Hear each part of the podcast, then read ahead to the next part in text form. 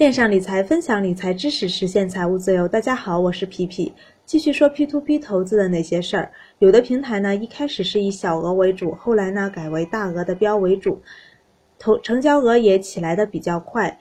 为了增加利差呢，进行了大幅的降息，导致资金流出，代收呢不断的降低，坏账呢比率就升高。如果降息选择的时候不对，那可能就导致。资金流向和该平台水平差不多、收益高的平台去，有的平台收益高，风控呢及背书都不如收益低的平台，在收益上有一定的优势。当发生降息和收，当发生降息的时候，和收益一般、占风控以及背书都好的平台就没有什么区别了。投资人当然会选择收益差不多或相同时更安全的平台。平台的定位呢和降息的时间点选择是很重要的。我一般呢，就是如果投资的平台降低了、降息了，会把到期的资金呢先撤出来，到收益高的、略高的平台去。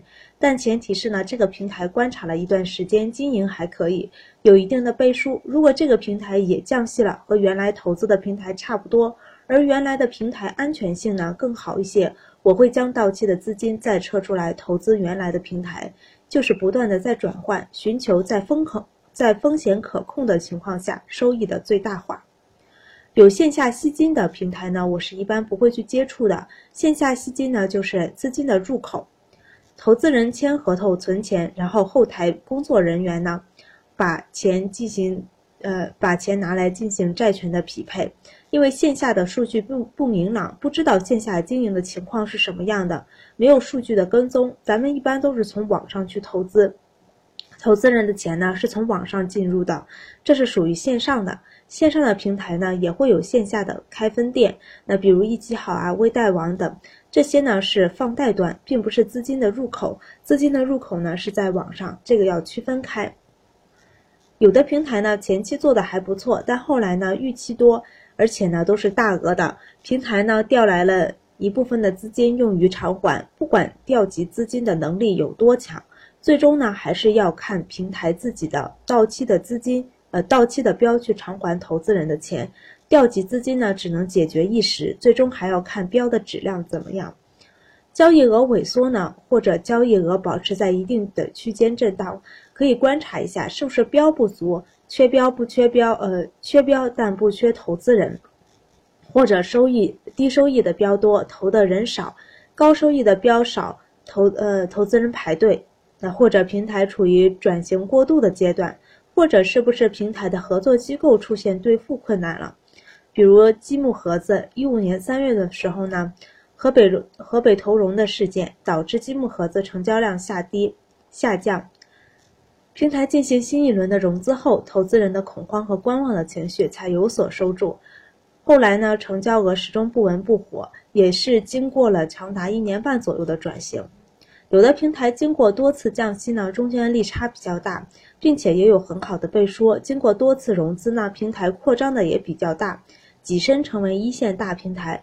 合作同样项目的平台，风控及口碑都没有该平台好，只能靠收益吸引投资人。这种大平台呢，会通过放贷端利率的降低来吸引贷款人，来挤压同行业的平台。小的平台如果降低投资人的收益，就会出现。投资人外流，如果降低放贷端的利率呢，也会导致持续的亏损。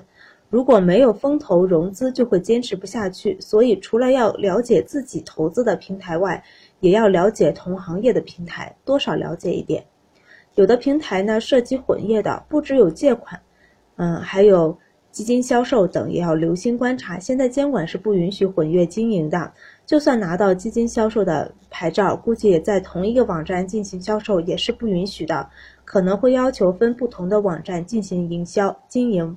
这样呢，引入进来的投资人价值在开发的效果上就有所降低了。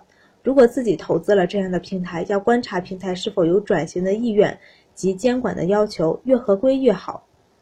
后台有朋友。问对团贷啊、翼龙、红岭这几个平台怎么看？